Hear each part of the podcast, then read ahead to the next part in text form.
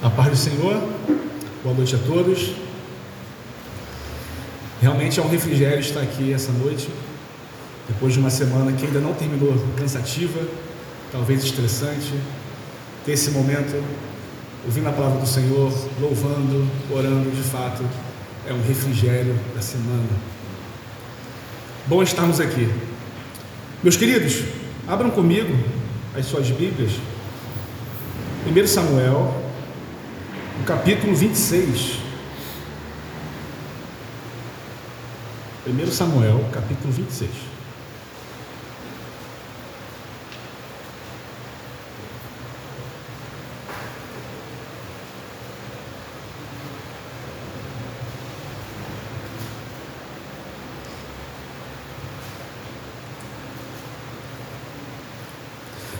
É um capítulo de texto médio, né, tem basicamente aí 25 versículos, mas para o nosso andar, eu vou dividir, dividir da seguinte forma: vamos ler primeiro do verso 1 até o verso 2, depois do verso 3 ao verso 17, e depois ler até o final do capítulo, e cada uma das repartições faremos a exposição, os comentários e as devidas observações. Amém? Vamos ao Senhor em oração. Senhor Deus, clamamos a Ti, Senhor, essa noite. Nós precisamos de Ti, Senhor. Precisamos ouvir a Tua voz, receber o Teu consolo, o encorajamento que vem da Tua palavra, a exortação que procede de Ti, direcionamento, paz no coração. Fale com a Tua igreja esta noite, Senhor. Estamos aqui que o nosso coração esteja disposto a te ouvir e que a palavra ela encontre solos produtivos Senhor, e que gere frutos e muitos frutos para a honra e a glória do teu nome. Amém. Meus queridos, capítulo 26 é basicamente um copia e cola da primeira metade do capítulo 23 e o capítulo 24 inteiro. Se vocês perceberem e fizerem esse exercício em casa, vocês vão perceber realmente que até os diálogos são muito parecidos, mudando uma coisa ou outra. Então, certamente, muita coisa que será dito aqui será um reforço do que foi falado pelo nosso irmão Adonias, que deu o capítulo 24, mas isso não é nenhuma forma de, de ter um, algum tipo de prejuízo na pregação do estudo, porque nós iremos entender alguns motivos que talvez o Senhor Deus nos concedeu uma repetição de narrativa. Porém, é uma repetição que ao mesmo tempo tem algumas diferenças. Então, basicamente é isso. O capítulo 26 é um recorte muito parecido da primeira metade do 23 e o 24 inteiro. O que nós encontramos aqui? Nós encontramos a perseguição de Saul a Davi. Uma perseguição que já começa alguns capítulos atrás e ela tem alguns, algumas pausas no meio do caminho. Tá?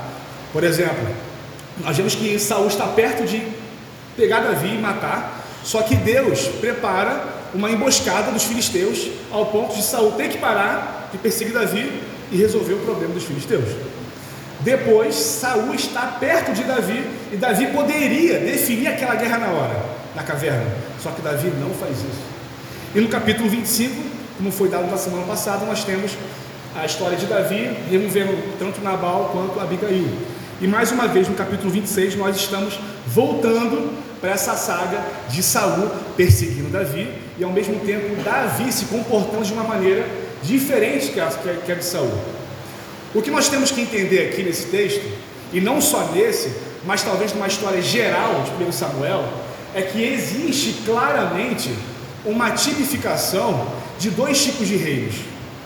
O reino do próprio Saul, que aparentemente foi um reino bom no começo, mas ele vai dar cada vez passos piores na relação dele com Deus, e ao mesmo tempo um rei sendo levantado, que veremos mais à frente que é um rei segundo o coração de Deus, mostrando certamente um rei futuro que é do próprio Senhor Jesus Cristo. Então nós temos uma batalha muito interessante entre o reinado de Saul e a maneira como que ele lida com as questões e o futuro reinado, reinado de Davi com as suas questões também. Verso 1 e verso 2 diz assim: Os ifeus foram falar com Saul em Gibeá e disseram: Não é verdade que Davi está escondido no monte Raquila, em frente a Gesimon? Então Saul se levantou e foi ao deserto de Zif em busca de Davi, levando consigo três mil homens escolhidos de Israel. Mais uma vez, nós vemos que esse recorte é exatamente igual ao capítulo 23, se não me engano, no verso 19. Só que, ao terminar o capítulo 24, se a história terminasse ali e não soubéssemos o que viria, nós poderíamos esperar de Saul uma postura diferente. A maneira como Saul se comporta diante de Davi, ao saber que ele poderia ser morto, é uma postura que mostra uma piedade, um arrependimento muito forte. Saul tem algumas características que são fortes no seu, no seu arrependimento, na sua forma de agir com Davi. Perceba esse texto, no capítulo 24, assim que Davi ele argumenta com Saul. Olha o que vai dizer o texto. Quando Davi acabou de falar todas essas palavras, Saul disse: É esta a sua voz, meu filho Davi? E Saul chorou em alta voz. Então disse a Davi: Você é mais justo do que eu pois me recompensou com o bem, enquanto eu o recompensei com o mal. Hoje você mostrou que me fez o bem, pois o Senhor me havia posto em suas mãos e você não me matou. Porque é quem porque quem é que encontra o inimigo e o deixa sem lhe fazer o mal? Que o Senhor lhe pague com o bem por aquilo que você fez por mim no dia de hoje. Agora tenho certeza de que você será rei e de que o reino de Israel se manterá firme na sua mão. Portanto, jure pelo Senhor que você não eliminará a minha descendência, nem apagará o meu nome na casa de meu pai. E Davi jurou a Saul. Este foi para casa, mas Davi e seus homens foram para o lugar seguro. Então nós vemos aqui que, primeiro, a postura de Saul é diferente.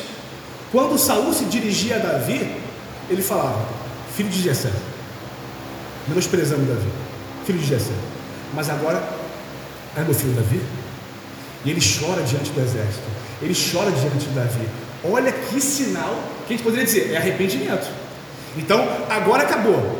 A saga de Saul para matar Davi acabou agora, porque nós vimos aqui uma representação nítida de que ele está arrependido.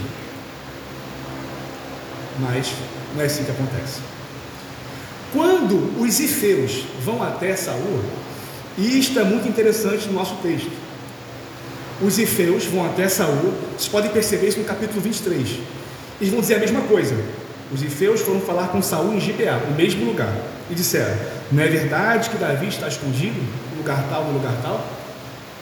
Só que Saul ele tem uma postura diferente. O que ele vai fazer?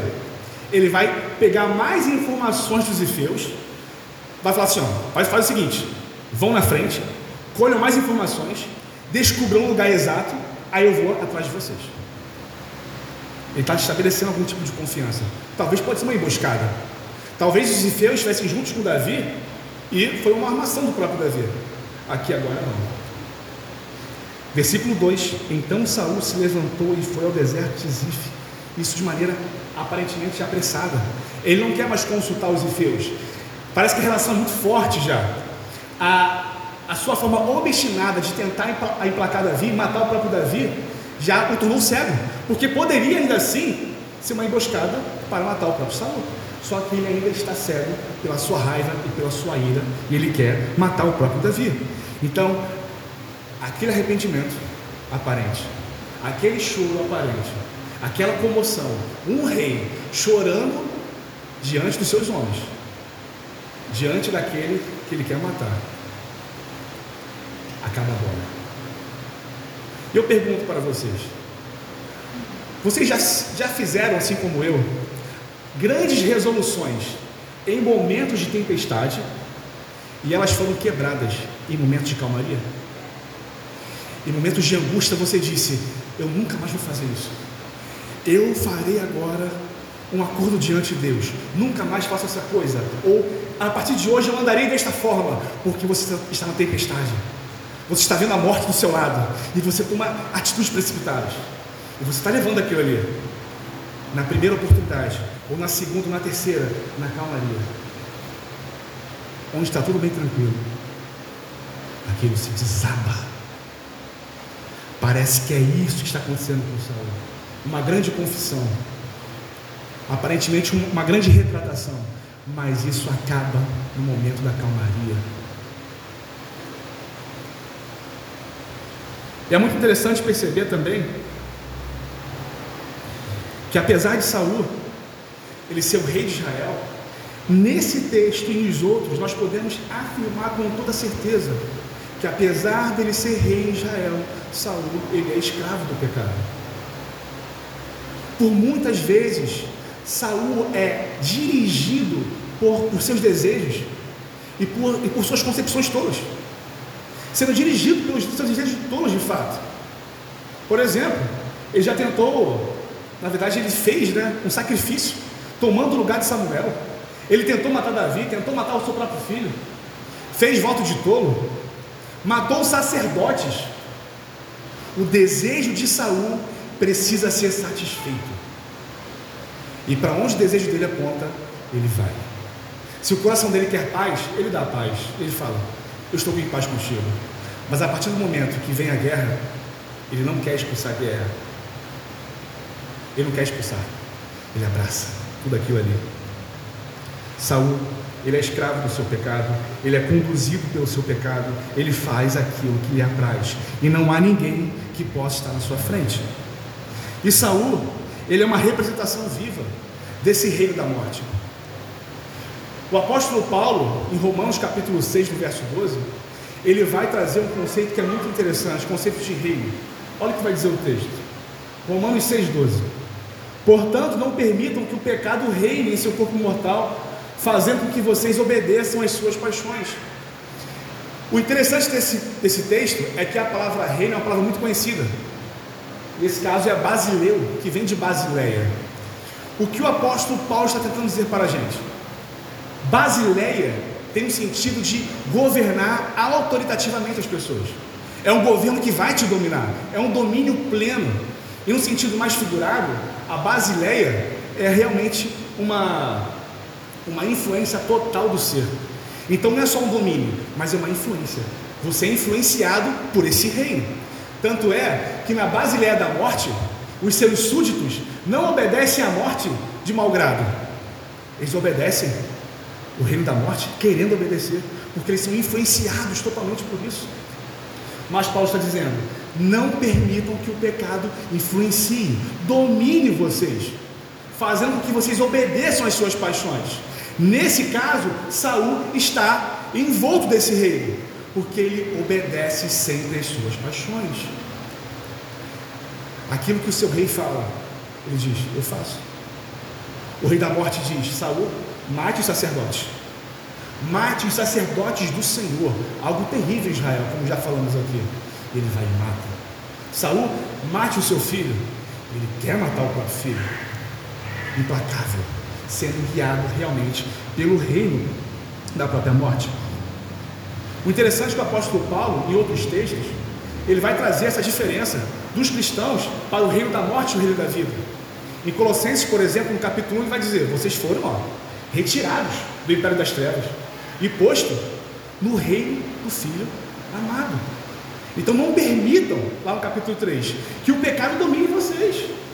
Não mintem uns aos outros. Não usem a linguagem decente no falar, mas deixem-se ser renovados. A semelhança do Filho de Deus. É uma diferença nítida e clara do reino da morte para o reino da luz, entre os súditos da morte e os filhos de Deus, que estão no reino da luz, fazendo tudo aquilo que lhe apraz. E Saul, ele está envolto no reino da morte. E ainda no verso 1, enquanto os, os ifeus dizem, não é verdade que Davi está escondido no monte? Meus amigos,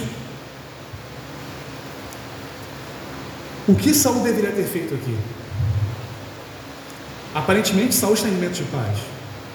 Ele liberou uma paz para Davi. Mas apenas uma palavra fez com que um leão adormecido virasse um monstro. O que Saul deveria ter feito, ele não pôde fazer, é confrontar a entrega dos zifeus com a própria palavra de Deus. Percebam, quantas vezes, e pensem no seu pecado, que eu vou pensar no meu daqui. Quantas vezes a proposta do pecado não é essa? Não é verdade? Que está liberado agora, que ninguém está vendo? Não é verdade? Olha só, olha a oportunidade que se abriu. Não é verdade que agora você pode fazer? Tem uma justificativa. E Saul, diante disso, ele fala: é verdade. Preciso fazer com que o meu reino perdure. Mas deveríamos, ou devemos, e Saul deveria combater esse tipo de proposta com a palavra de Deus. Nós vamos ver mais à frente, no discurso de Abissai com Davi, que Davi vai fazer essa, é, esse segmento. Quando Abissai faz uma proposta para Davi, Davi vai calar Abissai com a palavra de Deus. Vamos ler do verso 3 ao verso 17. Diz assim: Então Saul, verso 3, Saul acampou no monte Aquila, em frente a Gesimon, junto ao caminho. Porém Davi ficou no deserto. Quando ouviu dizer que Saul vinha à sua procura no deserto, enviou espias e soube que Saul de fato tinha chegado. Davi se levantou e foi ao lugar onde Saul estava acampado. Viu o lugar onde dormiam Saul e Abner, filho de Ner, comandante do seu exército. Saul dormia dentro do acampamento e o povo estava acampado ao redor dele. Davi perguntou a Imeleque, o Eteu, e Abissai, filho de Zeruia, o irmão de Joabe: Quem irá comigo ao arraial de Saul? Abissai respondeu: Eu irei com você. Assim, Davi e Abissai foram de noite ao acampamento, e eis que Saul estava deitado dormindo. A lança dele estava fincada na terra, perto da sua cabeça. Abner e o povo estavam deitados ao redor dele. Então Abissai disse a Davi: Hoje Deus entregou o seu inimigo nas suas mãos. Deixe que eu vá agora encravá-lo com a lança ao chão com um só golpe. Não será preciso um segundo golpe. Davi, porém, respondeu a Abissai: Não o mate, pois quem pode estender a mão contra o ungido do Senhor e ficar inocente? Davi continuou: Tão certo como vive o Senhor Deus, ele mesmo matará, ou chegará o dia da sua morte, ou, indo para a guerra, será morto em combate. O Senhor me livre de estender a mão contra o seu ungido. Agora, porém, pegue a lança que está perto da cabeça dele e o jarro de água, e vamos embora. Então Davi pegou a lança e o jarro de água que estavam perto da cabeça de Saul, e eles foram embora. Ninguém viu, nem ficou sabendo, nem acordou. Todos dormiam, porque havia caído sobre eles um profundo sono vindo da parte do Senhor. Quando Davi tinha passado para o outro lado, pôs-se no alto do monte ao longe, de maneira que havia uma grande distância entre eles. Então gritou para o povo e para Abner, filho de Ner, dizendo: Você não vai responder, Abner? Então Abner respondeu: Quem é você que está aí gritando para o rei? Davi respondeu: Você não é homem? E quem é igual a você em Israel? Então por que não protegeu o seu senhor, o rei? Porque alguém do povo foi até aí para matar o rei, seu senhor. Não é bom isso que você fez. Tão certo como vive o Senhor Deus, vocês merecem morrer. Vocês que não protegeram o seu Senhor, o ungido do Senhor Deus, agora vejam onde está a lança do rei e o jarro de água que estava perto da sua cabeça. Então Saul reconheceu a voz de Davi e disse: É esta sua voz, meu filho Davi? E Davi respondeu: Sim, é a minha voz, ó rei, meu Senhor. A parte grande do texto, mas que vai nos levar para talvez o ápice dele. Davi descobre que Saul mais uma vez está tentando matá-lo. Ele manda espias para ver onde ele está, quantos homens são, e reforçando o que o irmão Adonias disse no seu sermão, são homens escolhidos a dedo, são 3 mil homens do exército de Israel. Então Davi sabe onde ele está. Só que o texto, olha o que ele vai dizer. Saul, no verso 5, Saul estava Saul dormia dentro do acampamento e o povo estava acampado ao redor dele. Sabe o que quer dizer? Que era impossível Davi chegar até Saul. Imagina só, um rei poderoso, dormindo no meio do acampamento, e os seus homens à sua volta. Não eram homens que foram tirados da rua, eram homens de batalha, experientes em batalha, homens que tinham conflitos com outros povos. Não era fácil você chegar no meio deles e passar desapercebido. Era impossível fazer isso. Qualquer tipo de andar, cautela. Davi era conhecido. Os homens de Davi eram conhecidos. Então isso já mostra a impossibilidade de Davi chegar até Saul. Mas ele está dormindo, sendo protegido pelos seus homens. Isso é muito interessante. Então Davi faz uma proposta. Aí Meleque Abissai, Abissai topa a proposta e eles vão até o acampamento. Meus irmãos, imaginem isso. Tentem imaginar à noite, possivelmente, homens dormindo, você e mais um, três mil e um homens ali, fortemente armados, homens que querem te matar, ok? Eles querem fazer isso com você, e você está indo até eles. Avança no acampamento, e os homens estão dormindo. Eu tento imaginar Davi e Abissai andando pelos homens e ninguém se mexendo, continuando dormindo. Meus irmãos, deserto tem pedras. Já é difícil andar em casa sem fazer barulho. Imagina um lugar daquilo. Eles estão andando pelo acampamento, passando pelos homens. Talvez muitos homens até chegar a Saul e Abner. E eles se encontram naquela posição de estar de frente a, a Saul e Abner. Ao ponto de eles pegarem a lança e o jarro de água. Então, essa era a chance do rei Davi. Falar, agora sim, a minha monarquia vai começar.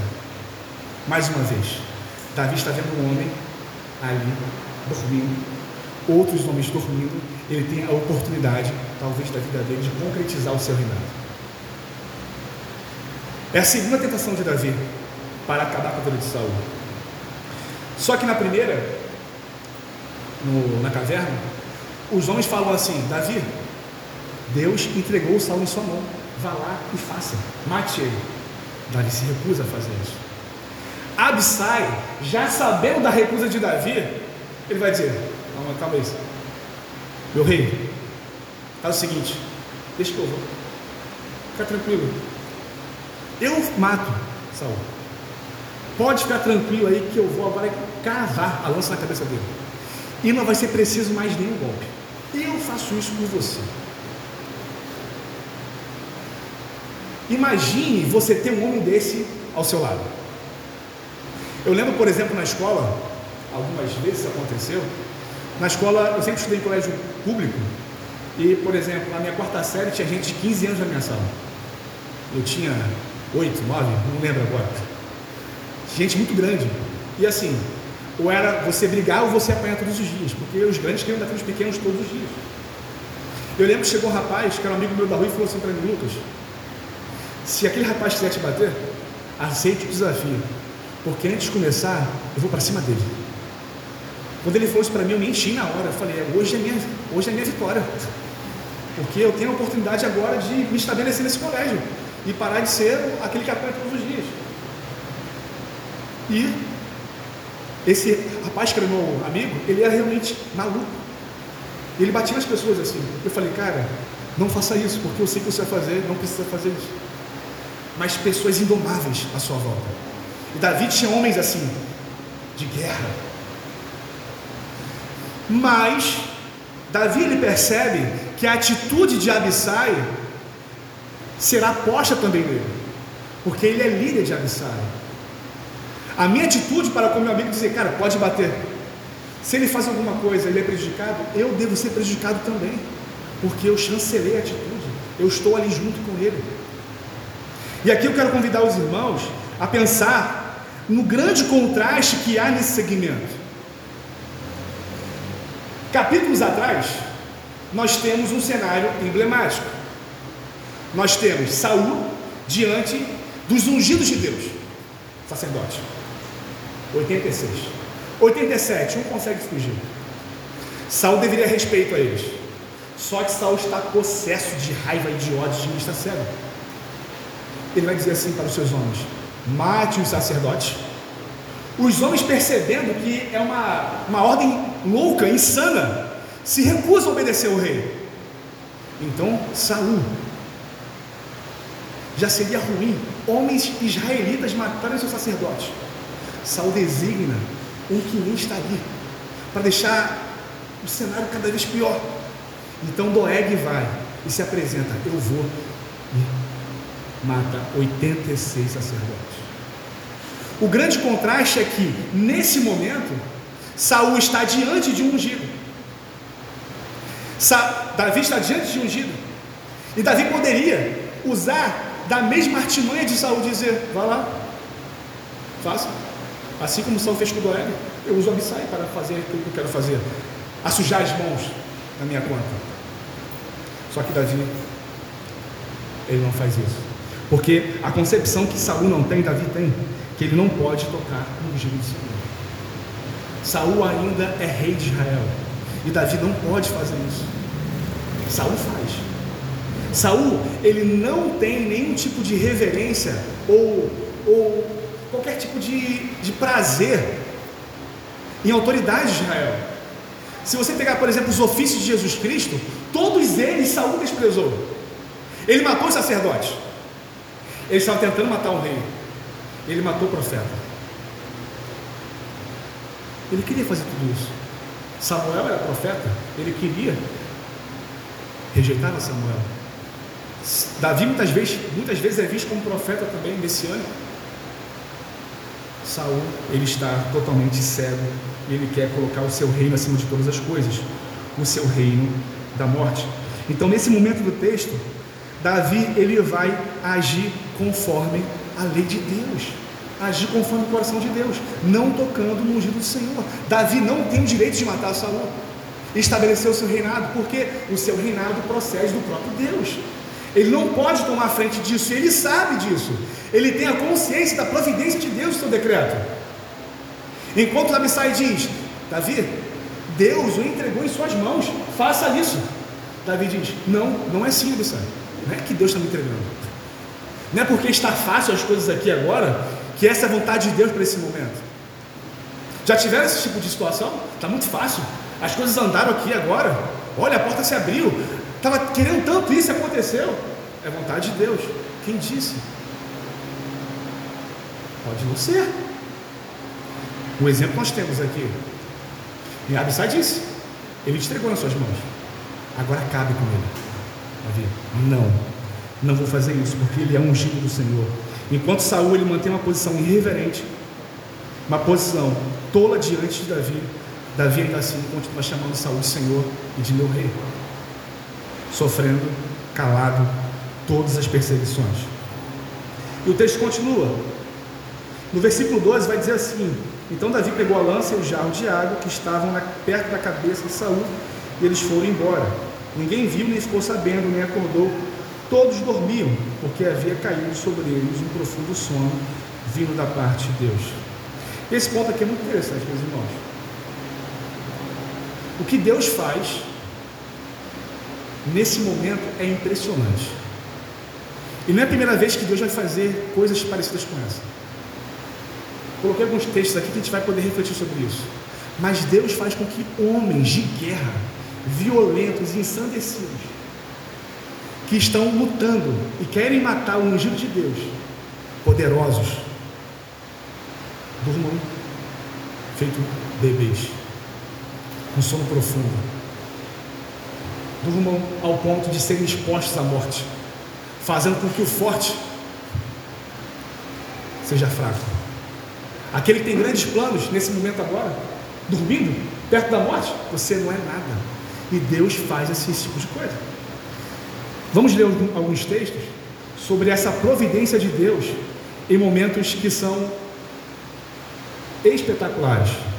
Josué capítulo 10, olha o que vai dizer o texto.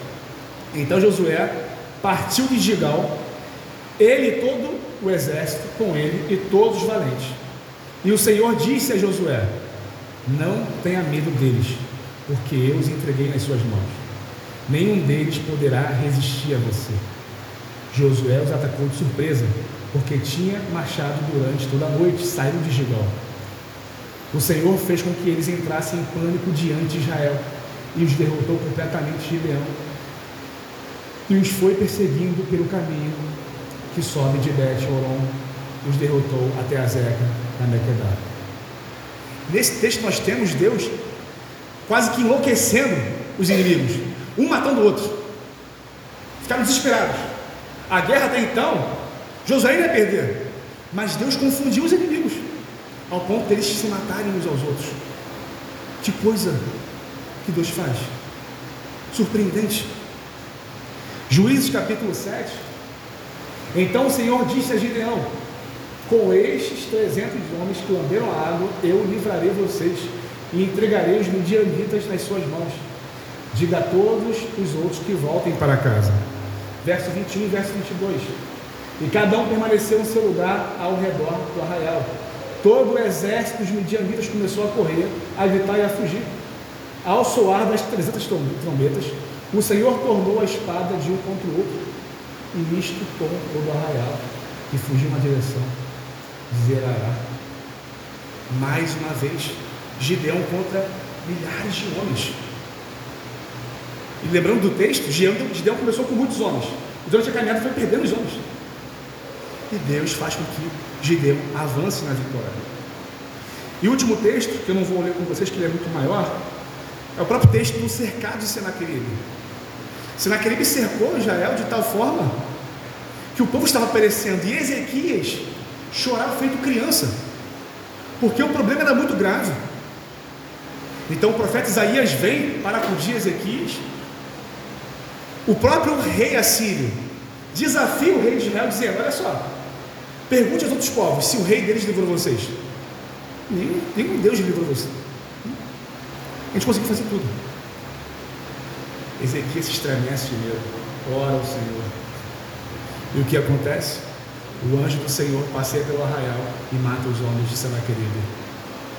Coisas espetaculares que Deus faz.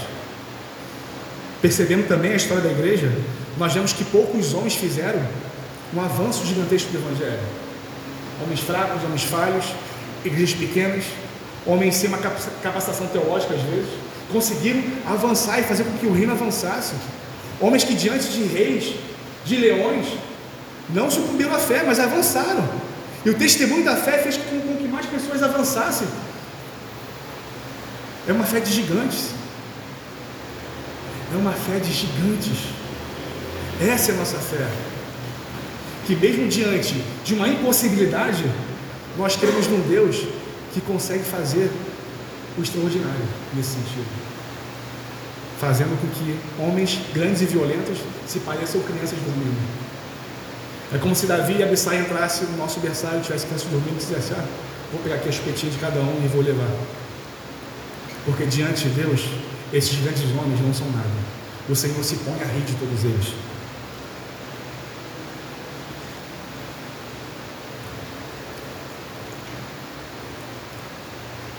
Olha o que vai dizer o puritano Matthew Wayne sobre esse texto. Quão facilmente Deus pode enfraquecer o mais forte, iludir o mais sábio e aturdir o mais vigilante. Que todos os seus amigos confiem nele e todos os seus inimigos o temam. Ele pode fazer isso. E ele faz isso até hoje. Então o texto continua. Do verso 17 ao verso 25, nós temos Davi e Saul em mais um diálogo. Como eu disse, é um diálogo muito semelhante ao capítulo 24. Davi se apresenta, diz que realmente estava com a estaca, estava com jarro de água e poderia fazer aquilo, só que não fez porque ele sabe que Saul é ungido do Senhor. Então Saul mais uma vez se coloca numa posição de aparente arrependimento. Mas perceba o verso 18. Olha o desejo de Davi de se reconciliar com o rei, ou de fazer com que a paz seja estabelecida. Ele diz assim no verso 18: Disse mais, porque o meu senhor está perseguindo seu servo. O que foi que eu fiz? E que maldade se acha nas minhas mãos? E agora, ó rei, meu senhor, por favor, escute as palavras deste seu servo. Se é o Senhor Deus que está incitando contra mim, que ele aceite uma oferta. É como se Davi estivesse dizendo: Olha só, se é Deus que está te usando para me punir, ou se é você que está sendo usado para punir, É, ou, ou, é o mal que você fez que Deus está tá usando para me punir, alguma coisa desse tipo. Vamos fazer o seguinte: vamos diante de Deus nós dois sacrificar, para que juntos de Deus estabelecemos uma paz. Mas não se faça essa guerra. Pode perceber que a posição de Davi para Saul é meu Senhor, meu pai. Saul está ensandecido, ele está louco, de raiva, de ódio. Então a, a posição de Davi é: vamos diante de Deus para que a paz seja estabelecida, mas não dá para ficar nesse, nesse tipo de convívio, uma perseguição. Isso não faz sentido dentro do povo de Israel. Esse não é o povo da aliança de Deus.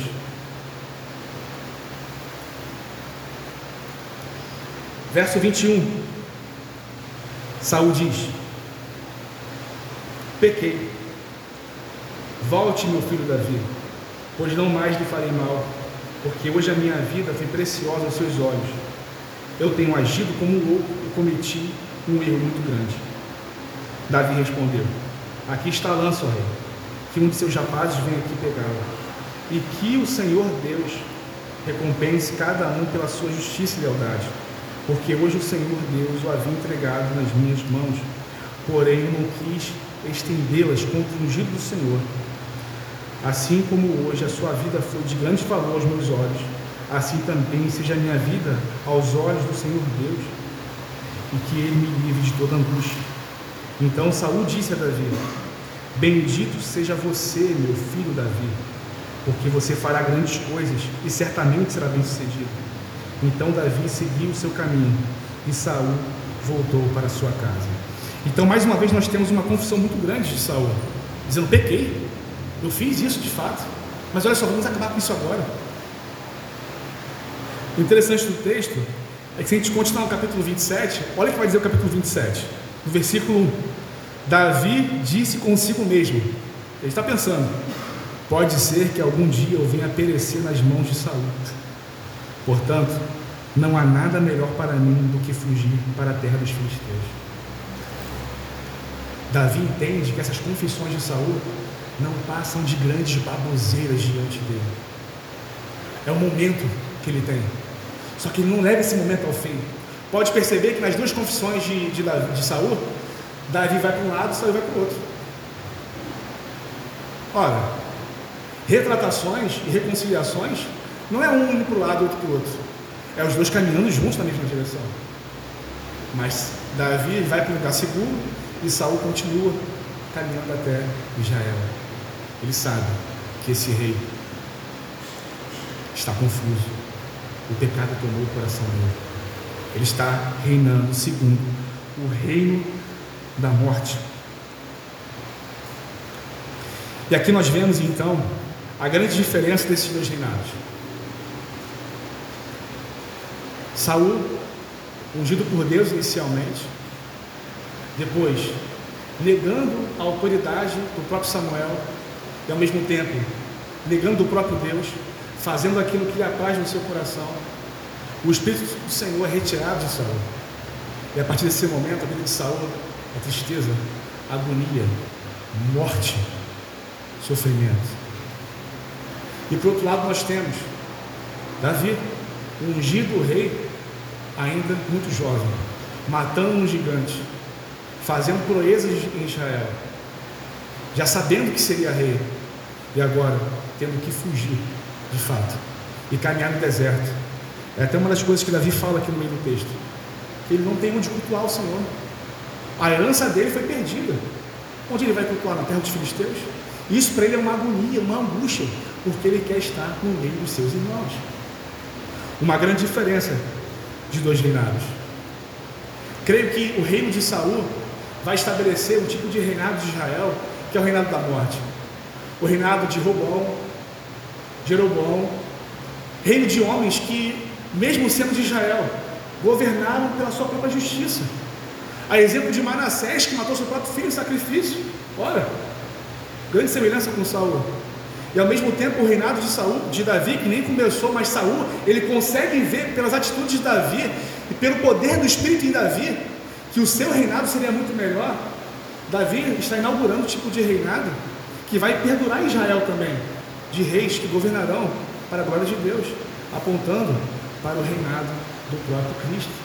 E ainda assim, quando nosso Senhor esteve sobre a terra, homens quiseram matar o ungido de Deus. Nós vemos semelhanças muito grandes. O Senhor andando pelas ruas de Israel, homens querendo matá-lo, e ele assim se sujeitando a essas coisas, como ovelha muda indo para o matador. Ele poderia descer daquela cruz, sim. O desafio que foi feito a ele, olha, tu não és filho de Deus? Desça. Ele poderia fazer isso. Mas ele sabia que essa não era a vontade de Deus. Ele precisava cumprir aquilo que foi tratado no Conselho Eterno. Ele veio para aquele fim. Ele obedeceu até a morte. Para que o seu reinado fosse plenamente estabelecido. Glória a Deus por essas coisas.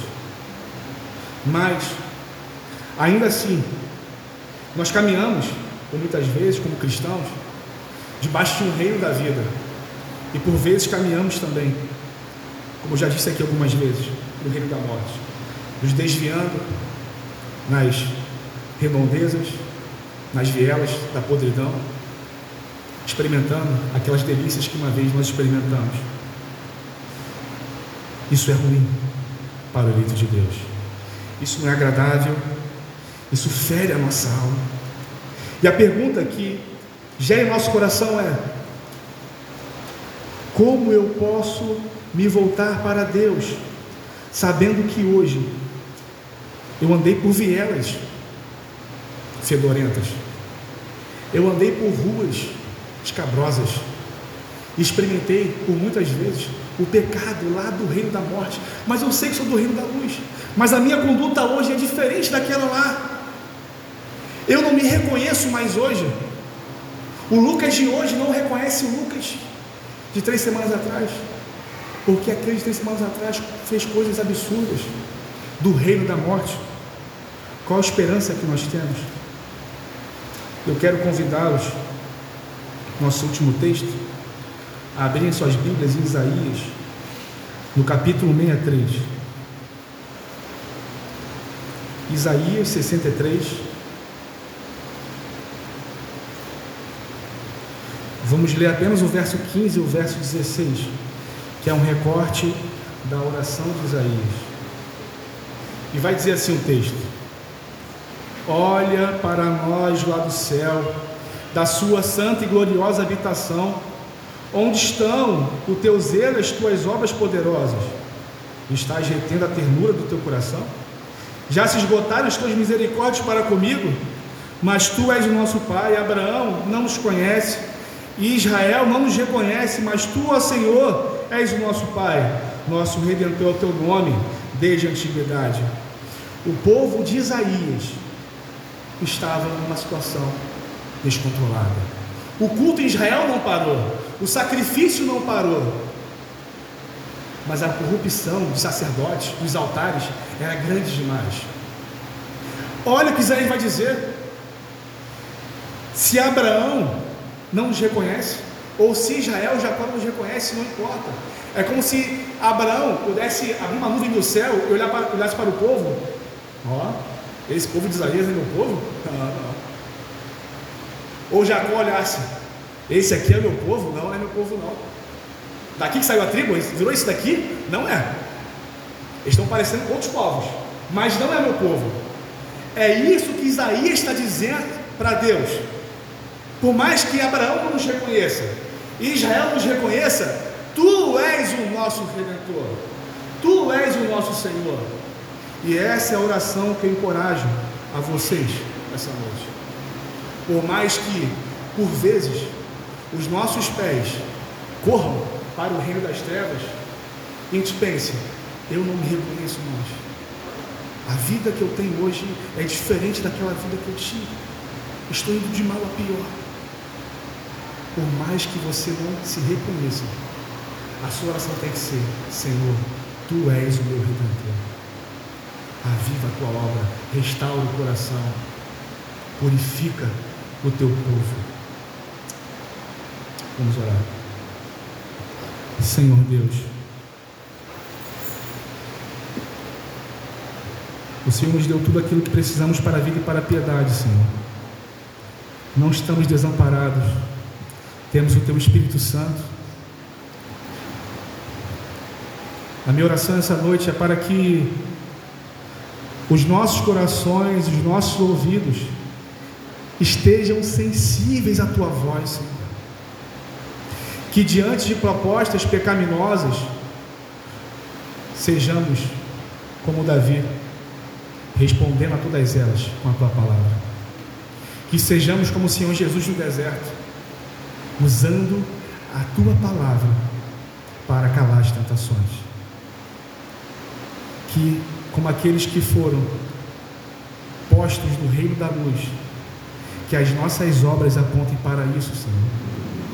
E se por acaso os nossos pés têm falhado e fracassado, que o Senhor nos coloque de volta nesses caminhos, que o Senhor nos sustente nessa caminhada, que diante de tentações e provações, que o Senhor sustente a nossa fé, porque se o Senhor não nos sustentar, certamente cairemos, Senhor. E se alguém aqui essa noite que está no reino das trevas, que anda caminhando e se lambuzando pelas ruas das trevas, Senhor. Deus, que a compreensão da morte esteja nesse coração e que o Senhor, pela tua palavra, quebre os corações de pedra para a honra e glória do teu nome, Deus. É assim que oramos, em nome de Jesus. Amém.